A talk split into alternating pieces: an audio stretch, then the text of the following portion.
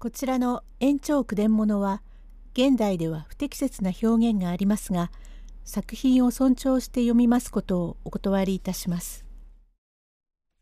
神経重ねが淵第60席宗次郎は富五郎に情けをかけ半年ほど家で書き物の仕事をしてくれと雇います。富五郎へえへえ恥じりましたことで手前主命は明かしかねまするがうろんとおぼしめすなれば主命も申し上げまするが手前ことは元1150石を取った天下の旗本の用人役をした山倉富右衛門のせがれ富五郎と申す者。主家改易になり日立にしるべがあるためこれ金才覚に参ってみるに先方は行方知れず余儀なく旅費を使い果たしてより実は食事もいたしませんで空腹のあまり悪いこととは知りながら二つ三つ瓜を盗み食べましたところをお咎めで何とも恥じ入りましたことで武士たる者が縄にかかりこの上もない恥でどうか不憫とおぼしめしてお許しくださればこの後は慎みまする。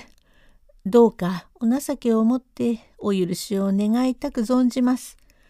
宗次郎幕輪売りを盗んだからといって何も殺しはしない。幕輪売りと人間とは一つにはならん。殺しはせんがここで助けてもこれからどこへ行きなさる。当て戸がありますかい。ええどこと言ってあっても何もないので、と言ってすごすご江戸表へ立ち返る了見もございません。空腹のあまり悪いと知りながらかようなる悪事をして恐れ入ります。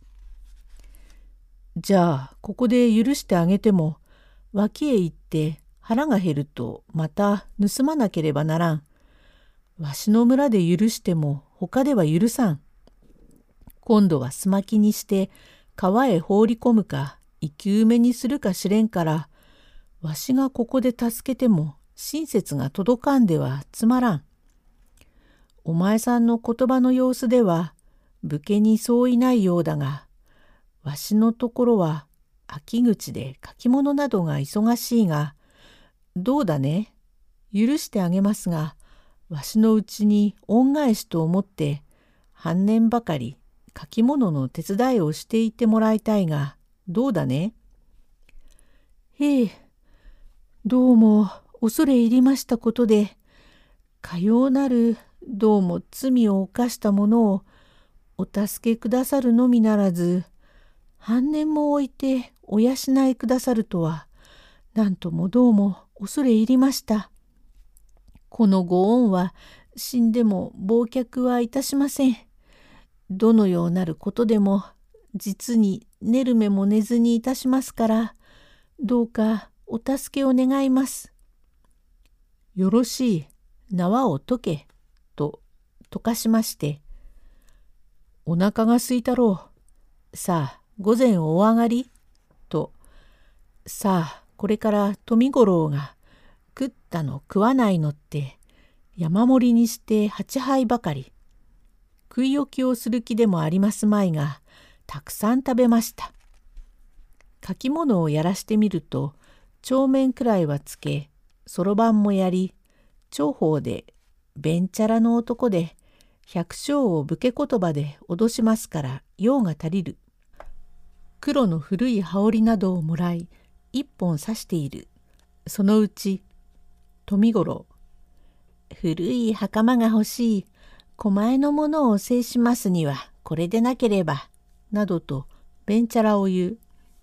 宗次郎の顔があるから、富さん、富さんと大事にする。だんだん尻が温まると増長して、元より好きな酒だから、いくらやめろと言っても外で飲みます。すると、ある日のことで、ずぶろく酔って帰ると宗次郎はおりません。母は寺参りに行ってお墨が一人奥で仕事をしている。富五郎ただいま帰りました。おすみ。おやまあ、早くお帰りで。今日は大層よってどこへ？ええ水街道から戸頭まで。早朝から出まして、ちょっと帰りに水街道の麹屋へ寄りましたら、よく来たというので、あの麹屋の亭主が一杯というので、ありもので地層になりまして、大きに遅くなりました。大層真っ赤に酔って、じゃあ旦那様はお帰りはありますまい。おっかさまは寺参りに。さようでご老体になりますと、どうもお墓参りよりほか楽しみはないと見えて、毎日いらっしゃいますが、恐れ入ります。また、旦那様のご様子丁寧、まことにと、どうも恐れ入ります。ええー、あなたはお家でおとなしやかに仕事をなすっていらっしゃるわ。どうも恐れ入りますね。ど、どうも、富五郎、どうもいただきました。大層真っ赤になって、ちっとお休みな。なかなか寝たくない。一服ちょうだい。おっかさまはお寺参り。また和尚さんと長話。和尚様はペラペラありがたそうに言いますね。だがあなたがお仕事姿のおとなしやかなるは実に恐れ入りますね。少しお休みよ、トミさん。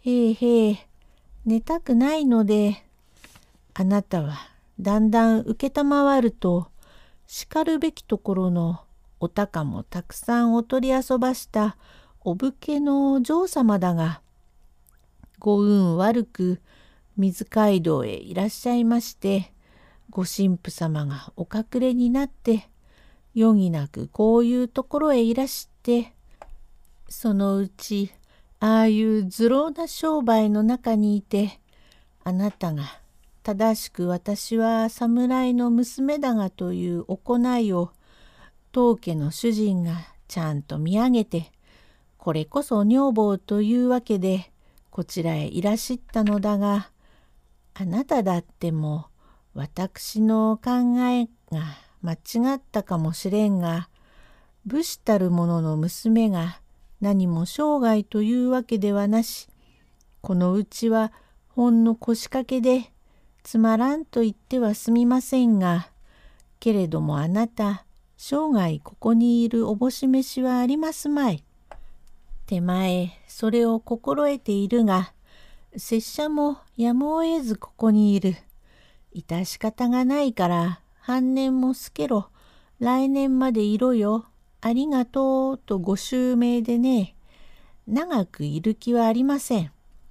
あなたも、ほんの当座の腰掛けでいらっしゃるが、口に出せんでも心中にあるね。内祝言は済んでも別にあなたの広めもなし、広めをなさるわけもない。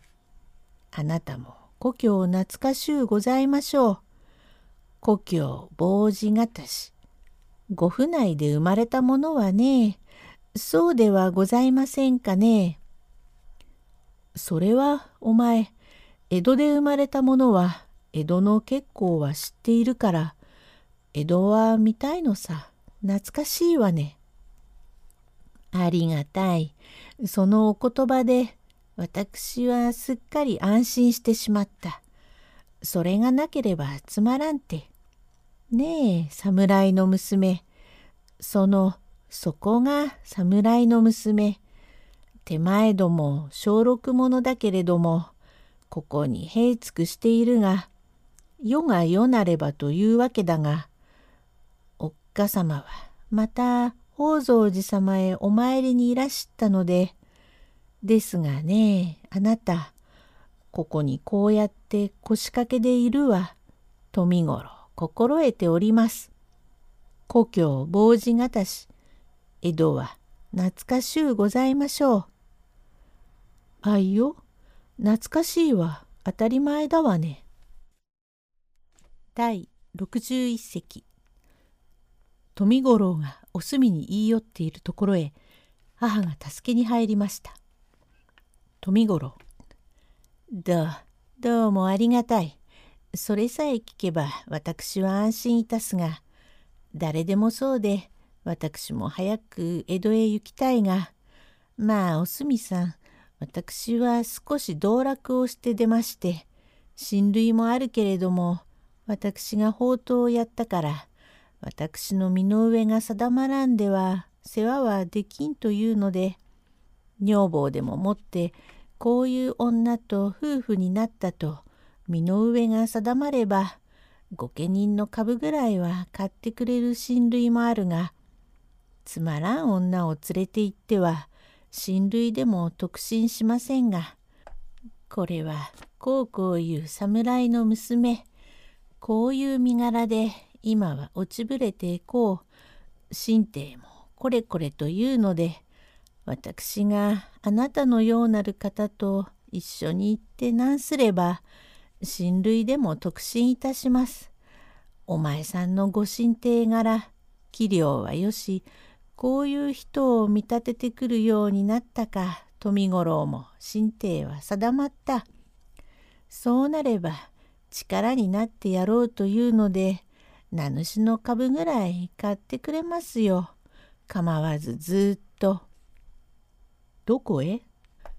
どこって？だがあなた腰掛けでいる。故郷はどうしても懐かしゅうございましょう。なんだかわかりません。一つごとを言って、故郷の懐かしいことは知れております。まあ、よろしい。それを聞けばよろしい。ちょっと、ちょっと。なんだよ。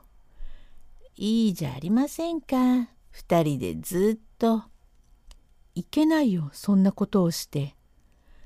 それ、そういうお堅いから、二人で夫婦養子にどんなところへでもかなり高のあるところへ行けますおすみさん。となんと心得違いをしたか富五郎むやみにおすみの手を取ってひげだらけの顔を押しつけるところへ母が帰ってきてこの手を見て驚きましたからそばにあるソダを取っていきなりポンとぶった。富五郎これは痛い。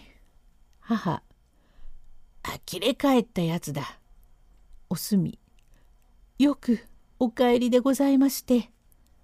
母今帰ってきただがあの野郎ふざけ回りやがって。富五郎ここへ出ろ。へえこれは恐れ入りました。どうもちっともお帰りを知らんで前後忘却いたしどうも何ともまことにどうもなんでご長着ですかさっぱりわかりません。母今見てればなんだお墨にあの真似はなんだい?嫌がるものを無理にかじりついてひげだらけの面をこすりつけてお墨をどうしようというだ。お墨は何だい?宗次郎の女房ということを知らずにいるか我知っているか返答ぶて。どうも私前後忘却いたし酔っておりましてはっというとおすみさんで恐れ入りました。むやみにご長着で血が出ます。母頭はぶち砕いても構わねえだ。我は恩を忘れたか。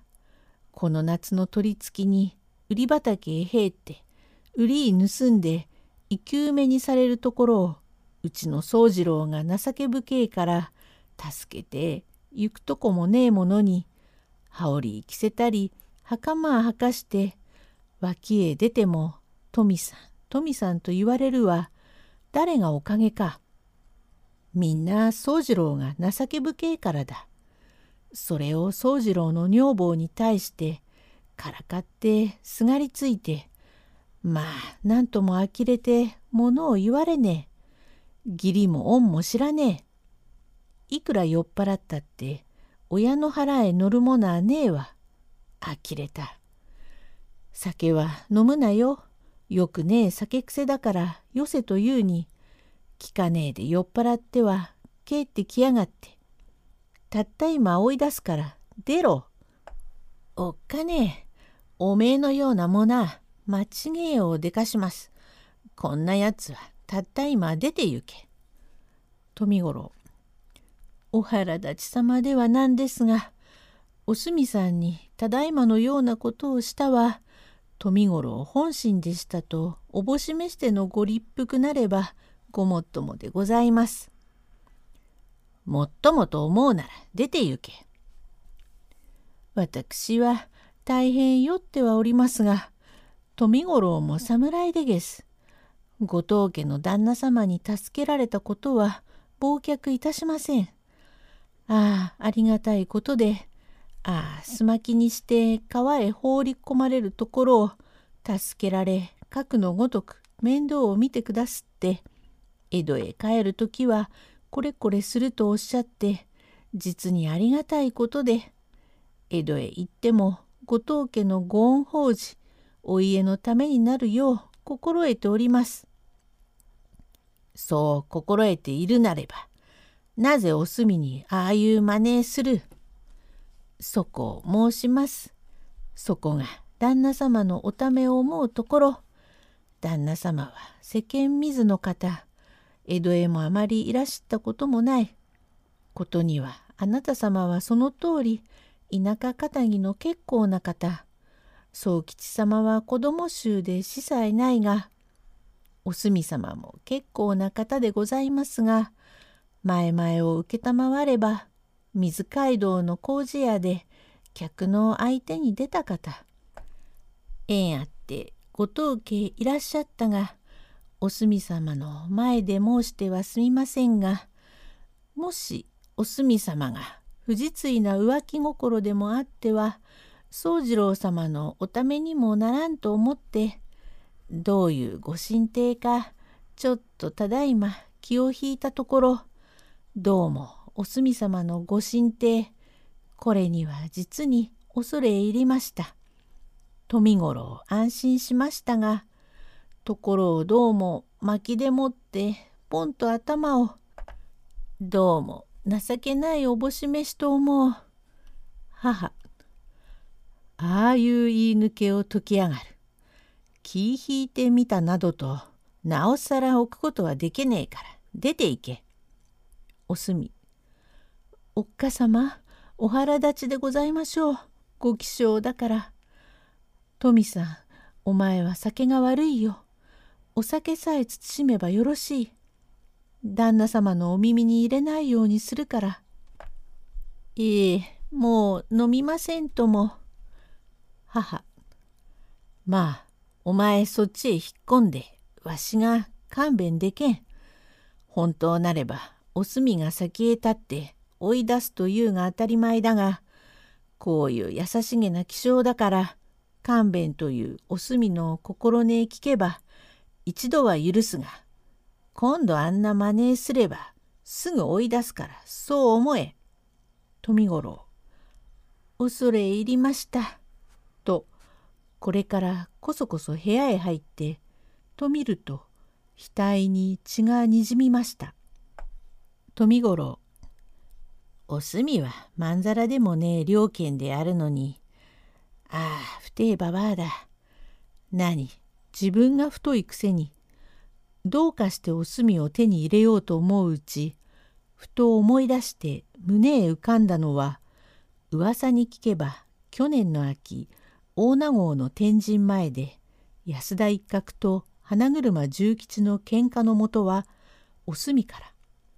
よし、あいつを力に頼んで」とこれからペラペラの怪しい羽織を着てちょこちょこ横曽根村へ来て安田一角の玄関へかかり「お頼み申すお頼み申す」第62席へ続く